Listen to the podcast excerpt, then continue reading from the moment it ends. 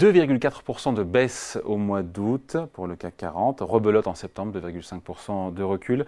Est-ce que le mois d'octobre peut être celui du rebond et réserver de bonnes surprises? On en parle avec vous. Christopher Demick, bonjour. Bonjour. Content de vous retrouver, conseiller en stratégie d'investissement chez Pictet AM. Bon, on sait que le septembre est souvent un mois difficile pour les marchés euh, boursiers. Peut-être que 2023 n'a pas fait exception à la règle. Les actions à la fois mondiales, quand on regarde le MSCI World et euh, le S&P, le Standard Poor's 500, ont perdu 5%. Et j'ai envie de dire non sans raison, mais en même temps, qui aurait pu prévoir que le pétrole vaudrait 95 dollars? Oui, on a eu beaucoup d'incertitudes finalement au cours de l'été. On a eu aussi bien des nouvelles au niveau de la Chine où on s'est rendu compte qu'on n'aurait pas un stimulus aussi important que prévu. Après, bien sûr, les investisseurs aussi analysent de manière extrêmement erronée parfois certaines statistiques. Aujourd'hui, par exemple, par rapport au début d'année, on avait un optimisme un peu béat concernant l'économie chinoise et aujourd'hui, tout le monde est très pessimiste. La réalité, par exemple, des chiffres chinois, c'est qu'il y a certains secteurs qui sont plutôt en bonne santé, par exemple l'industrie qui commence progressivement à redémarrer. On part de bas, mais on redémarre. D'autres qui sont un peu à la traîne, par exemple la consommation. Donc, donc il faut une vision un tout petit peu plus nuancée. Et bien sûr, vous l'avez rappelé, hein, le prix du baril de pétrole qui était finalement la mauvaise surprise. C'est ça qui fait l'alpha et l'oméga, encore une fois, qui a fait la tendance du mois de septembre. C'était vraiment l'élément qui était la surprise, qui n'était pas du tout attendu. Alors rappelons-nous, hein, malgré tout, en tout début d'année, vous aviez eu quelques prévisions que le cours du baril de pétrole pourrait atteindre 100 dollars, mais on s'est rapidement rendu compte que c'était a priori pas cet élément-là, parce qu'on avait un ralentissement économique qui se mettait en place. Et puis finalement, bien sûr, du fait des mesures notamment de l'OPEC, des effets structurels aussi qui jouent bien évidemment, on a eu cette hausse du prix du baril de pétrole. Donc c'est vraiment l'élément qui perturbe un peu parce que d'un côté, vous avez une croissance économique mondiale, bien sûr, qui est en ralentissement. Et bien évidemment, si vous avez des tensions inflationnistes qui vont ressurgir alors que justement que l'inflation. Ça s'appelle la stagflation. Et ça, ça ne plaît pas la stagnation et l'inflation, ça ne plaît pas au marché, avec aussi, Christopher, des taux d'intérêt réels, tout nominaux défalqués de l'inflation, qui, qui sont remontés. Oui. Évidemment, puisque taux d'intérêt qui monte, inflation qui a tendance à, décroître, même si pour certains c'est pas assez rapide, notamment les banques centrales, et ça pose évidemment un problème au marché action parce que ce sont euh, ces taux d'intérêt réels qui servent en fait à actualiser euh, les profits futurs des entreprises et déterminer la valeur présente. Complètement. Et donc automatiquement, derrière cela, vous avez des arbitrages de la part des investisseurs. Alors il n'y a pas un désengagement complet des marchés actions. Simplement, il y a plutôt une relocalisation. Très classiquement, on le voit très nettement lorsqu'on regarde les flux. On va plutôt du côté des marchés américains. Il y a aussi un peu le marché japonais qui a très bien performé depuis le début d'année, qui effectivement a un attrait. On le voit très nettement. Mais à l'inverse, l'Europe aujourd'hui est très peu attrayant. Et surtout, lorsqu'on regarde par exemple le 440, vous avez des effets de dispersion qui sont très importants. Il y a des secteurs qu'on n'aurait probablement pas cru en début d'année qui s'en sortent plutôt bien. C'est par exemple le secteur automobile, mmh. d'autres sur lesquels on aurait parié, qui est le luxe, qui est finalement du fait notamment du ralentissement chinois, mais pas que cela, et plutôt en décélération. Donc il y a beaucoup de dispersion et il y a un arbitrage géographique qui se met en place aujourd'hui de la part des investisseurs. Et bien sûr, vous en parliez précédemment, il y a aussi bien sûr le retour du monétaire dans ce contexte de taux élevés.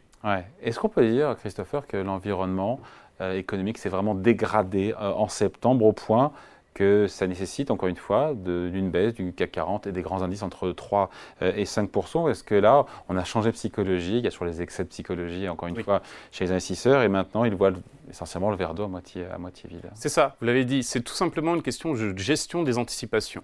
On avait des marchés qui étaient plutôt très optimistes depuis la première partie de l'année, il y avait la question chinoise qui était bien sûr là. On se disait aussi qu'au niveau des banques centrales, malgré tout, bien sûr, il y avait la hausse des taux, mais on n'allait pas sur des taux qui allaient être élevés pendant la longue durée. La réalité, c'est que le message des banques centrales, c'est probablement qu'on ne va pas aller au-delà, mais les taux vont rester élevés pendant longtemps.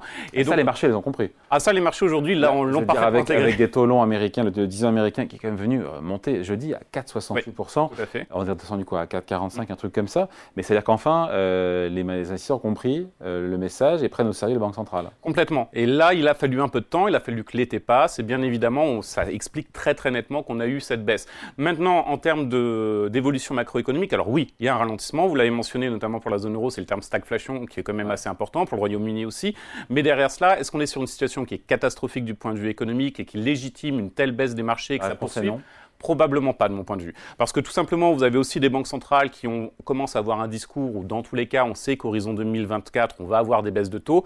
Il est bien trop tôt pour savoir quand est-ce que ce sera, est-ce que ce sera premier trimestre, deuxième trimestre, etc. Ou voire même après ou voire même après, en ce qui est tout à fait plausible, par mm. exemple, pour l'économie américaine, par exemple. Je mettrais plutôt un billet sur deuxième semestre. Exactement. Sur l'économie américaine, je pense que ça fait assez sens au regard des dernières statistiques. Et même la BCE, on peut en débattre, mais aujourd'hui, la BCE est plutôt sur du statu quo qu'autre chose. Mais en tout cas, l'élément qui va être central, c'est qu'effectivement, les banques centrales ont compris qu'elles ne peuvent pas aller au-delà et elles vont devoir, à un certain stade, avoir une adaptation du discours, qui n'interviendra bien sûr pas cette année, mais qui interviendra plutôt l'année prochaine, lorsqu'on aura plus de données macroéconomiques. Par exemple, sur la question de la récession en zone euro, même si tout le monde en parle aujourd'hui, aujourd'hui. bien sûr, l'Allemagne est déjà en récession, récession technique. On aura, si c'est bien sûr le cas, une récession en zone euro, simplement confirmation l'année prochaine. Donc c'est plutôt à partir de ce moment-là qu'on pourra voir le fameux pivot du marché. Bon, à la question, parce que c'est celle aussi qui intéresse tout le monde, est-ce que les marchés boursiers peuvent rebondir en octobre sans lire dans le mar de café? On se dit que tout se jouera peut-être aussi en fonction des taux longs américains, du 10 ans américain. Euh, Larry Fink, quand même, le patron de BlackRock Monde, qui dit euh, que les 5% au moins sont en ligne de mire. Alors, il ne donne pas d'échéance, et c'est l'échéance aussi qui est importante. Mais, oui. Euh, il y a toujours l'échéance, effectivement, la vitesse d'appréciation qui vont être les deux éléments. Mais effectivement, ce qu'on peut regarder, si on regarde par rapport à l'année dernière, de mémoire, je crois qu'on avait atteint le point bas le 29 septembre, donc l'année dernière, et ensuite le marché avait réaccéléré très rapidement. On peut donc avoir aussi, comme on a eu ces trois derniers mois, des mauvaises nouvelles qui n'avaient pas été intégrées par le marché, on peut aussi avoir des bonnes nouvelles, ou en tout cas de moins mauvaises nouvelles macroéconomiques. Parce que je reviens à ce, qui est important, c'est tout simplement l'ajustement par rapport aux anticipations. Le marché est très négatif aujourd'hui. Si on a des nouvelles économiques qui sont moins mauvaises que prévu, on pourra avoir des éléments qui vont favoriser. Quelles nouvelles on peut attendre au-delà des banques centrales? Il y a les publications de résultats qui vont commencer. Il y a les publications de résultats qui seront peut-être pas complètement médiocres, et ça c'est très clair sur certains secteurs d'activité, notamment le luxe qui a plutôt été un peu délaissé en début d'année, finalement pourrait revenir en force de manière très importante. On a des bonnes anticipations probablement aussi pour le secteur automobile, et là il y a déjà une envolée qui est assez importante des actions. La Chine, on peut avoir des bonnes surprises. Il faut voir qu'il y a trois grandes réunions qui vont être importantes d'ici la fin de l'année où vous avez habituellement des décisions qui sont prises en termes de politique publique. Et là, on pourrait avoir éventuellement des mesures, alors de stimulus, pas du tout comme on a connu en 2015 avec des ampleurs si importantes, mais en tout cas, ça pourrait être des signaux positifs envoyés au marché. Donc tous ces éléments-là ne sont pas encore complètement intégrés et ça pourrait permettre une accélération du CAC 40 ou d'autres indices d'ailleurs euh, boursiers. Le point aussi qui va être euh, important à surveiller, c'est le discours des banques centrales. Alors rien en octobre, mais probablement qu'en novembre, on aura un peu plus enfin, de Fin octobre, on aura la BCE. La BCE fin octobre, après 30 et 1er novembre, 30 octobre, 1er novembre, on aura la Fed. Du côté de la Fed, je pense qu'il sera intéressant de voir, c'est surtout de savoir quel va être un peu le diagnostic pour l'année prochaine. On voit sur les derniers éléments qui ont été publiés en septembre que la Fed est plutôt optimiste, euh, en tout cas un peu plus que le marché d'ailleurs sur les prévisions de croissance.